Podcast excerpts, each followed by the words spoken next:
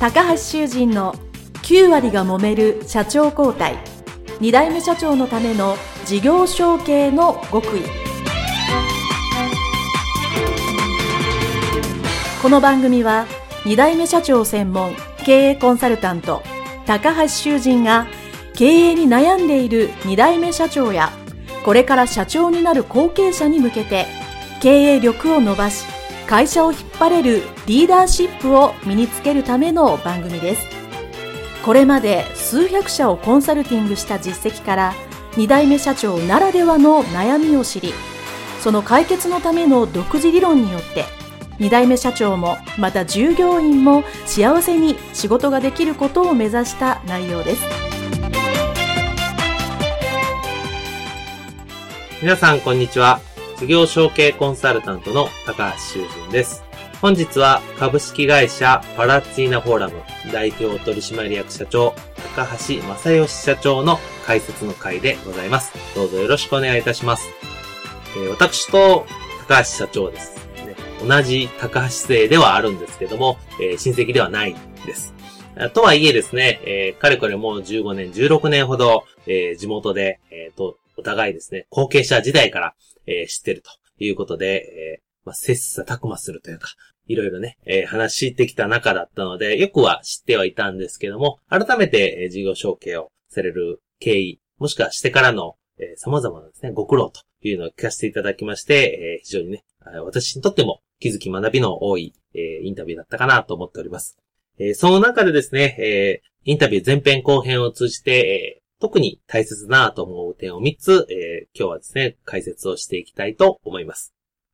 えー、高橋社長はですね、もともとは、えー、今のパラツィーナフォーラムという会社を継ぐ予定ではなく、まあ、おじさまの会社というので、えー、それをまあ引き継いだということだったんですね。しかもまあ、おじさまの、えー、そのまあ、いくつかの手広くやられた会社のまあ本体がちょうど事業生産ということになって、その中の一つのまあ、会社、パラチナフォーラムだけを、えー、引き継いだと。まあ、もちろんそれを残して引き継いだということで、えー、この前回のインタビューの、後ですね、えー、終わった後にお話を聞くとですね、まあ、このインタビューでは話せない、まあ、そういうやっぱり様々なご苦労が、えー、あったというのも聞きましたけど、まあ、そういうご苦労も経験されながら、えー、パラチナフォーラムというのを現在されていらっしゃいます。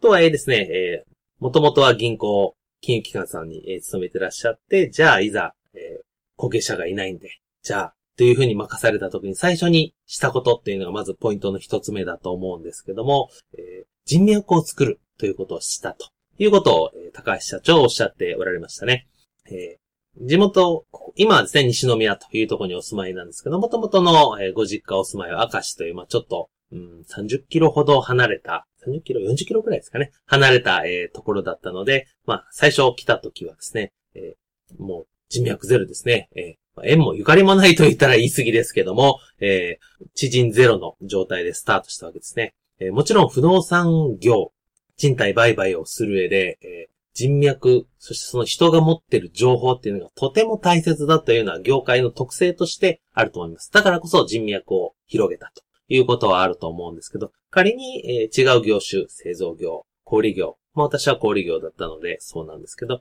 とはいえですね、やはり人脈がないと。特にその経営とか、リーダー層のですね、えー、人脈がないというのはですね、やはりこれから経営する後継者さん、非常に心配というかね、不安に感じる部分だなと思います。ですから、えー、まず人脈を作ろうということで、えー、社内だけではなく社外にですね、積極的に地元の様々な交流会、勉強会、経営者の会、後継者の会に出られたというのはですね、非常に正しいことだと思います。こういう異業種から入ってきた、えー、後継者さんでまずやることは、当然社内の様々なことを学ぶというのは大切なんですが、それと同時にやっぱり社外の様々なネットワーク、社内だけではなくて社外のネットワーク、できれば同業者、そして同業者以外ですね、二つ三つ様々な経験をするということはとても大切です。えー、というのはですね、事業承継する会社っていうのは非常にいい会社で、業歴も長く、いい意味でシステムが、うまくいくシステムというのが決まっているんですけど、それは未来英語続くわけではありません。ですから、何かしら変化、改善をするときに、よそでうまくいってること、できてることを、いかに自分の会社にアレンジして導入するかというのがですね、これが後継者、後継社長にとって必要になってきます。その時にその時々で相談できる相手、信頼できる相手、それは専門家でも経営者仲間でも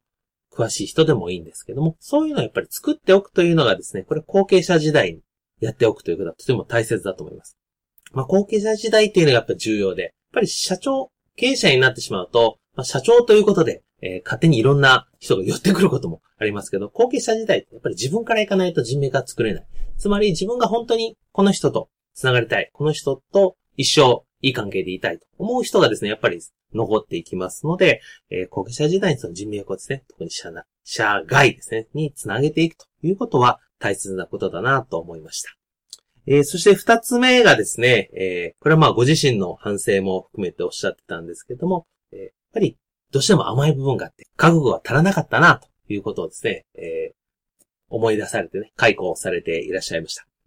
これはですね、私、あの、インタビューの中でも申し上げたんですけど、これやっぱある程度はしょうがない部分があるんですよね。いかに、いや、自分は、あの、そんな甘えなどなく一生懸命やってると言ってもですね、どうしても出てしまうと。でもちろんこの甘えが、その中小企業、オーナー企業にとっていい面で出ることもあるし、良くない面で出る場合もあるので、すべてがすべて否定する必要はないと私は思うんですけども、やはり、まず自分の、うん、まあ理解というかな、知っておくこととして、もちろん覚悟を持って一生懸命してるんだけど、まあ人から見たら、もしくは自分が後から振り返ったら、えー、甘い部分っていうのはあるんだな、というようなことをですね、まず自覚することが大切だと思います。まあ、ただしですね、えー、私が、そういう後継者さんにお伝えするのは、別にそれはそれで、現時点で自分が一生懸命やってたらそれでいいんだと。むしろ、自分、そういうの甘えが一切出て、出ちゃいけないということで、厳しくなりすぎるということはですね、自分に厳しくするということは当然、相手ですね、様々な人にも厳しくなりますので、え、厳しくしすぎるとダメ。まあもちろん甘すぎてもダメなんですけど、その辺のバランスが難しいんですけども、やっぱり甘い時もあるし、厳しい時もあるというふうに自分で自覚をする。そして、今日1日とか、1ヶ月とか、1年を振り返った時に、まあ甘いところどこだったかな、厳しくできたところどこだったかなっていうふうに、えー、毎日を、そして、えー、つどつどですね、振り返る、そういう時の物差しの一つにしていただければ良いかと思います。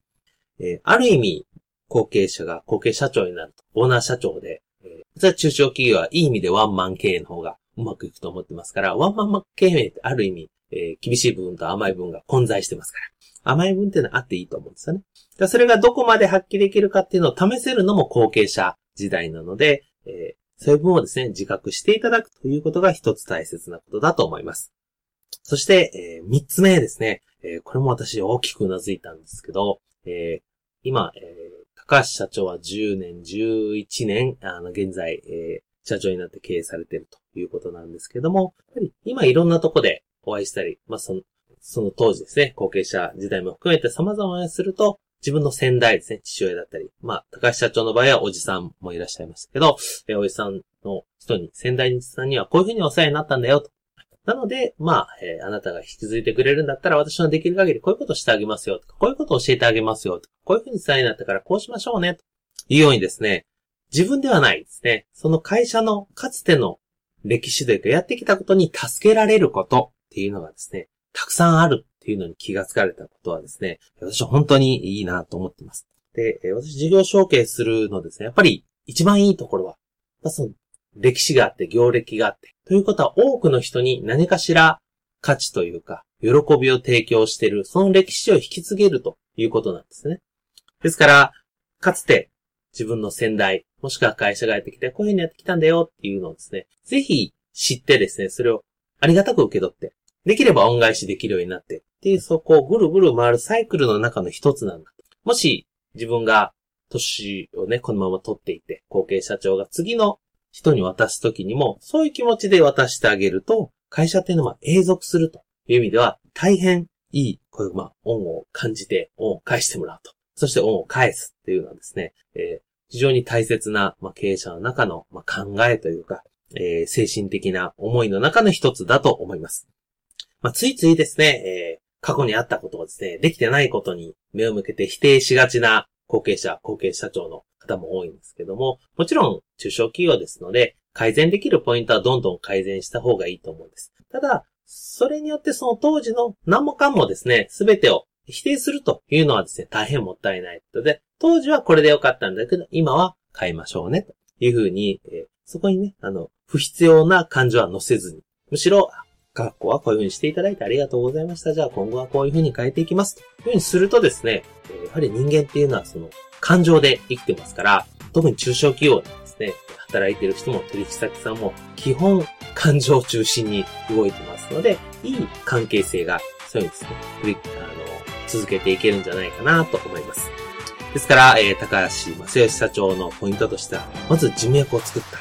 そしてそのために社外に出たということですね。そして二つ目は、えー、覚悟を持つ。ということはその当時自分は甘い目があったなというふうに自覚したということ。そして三つ目は、かつての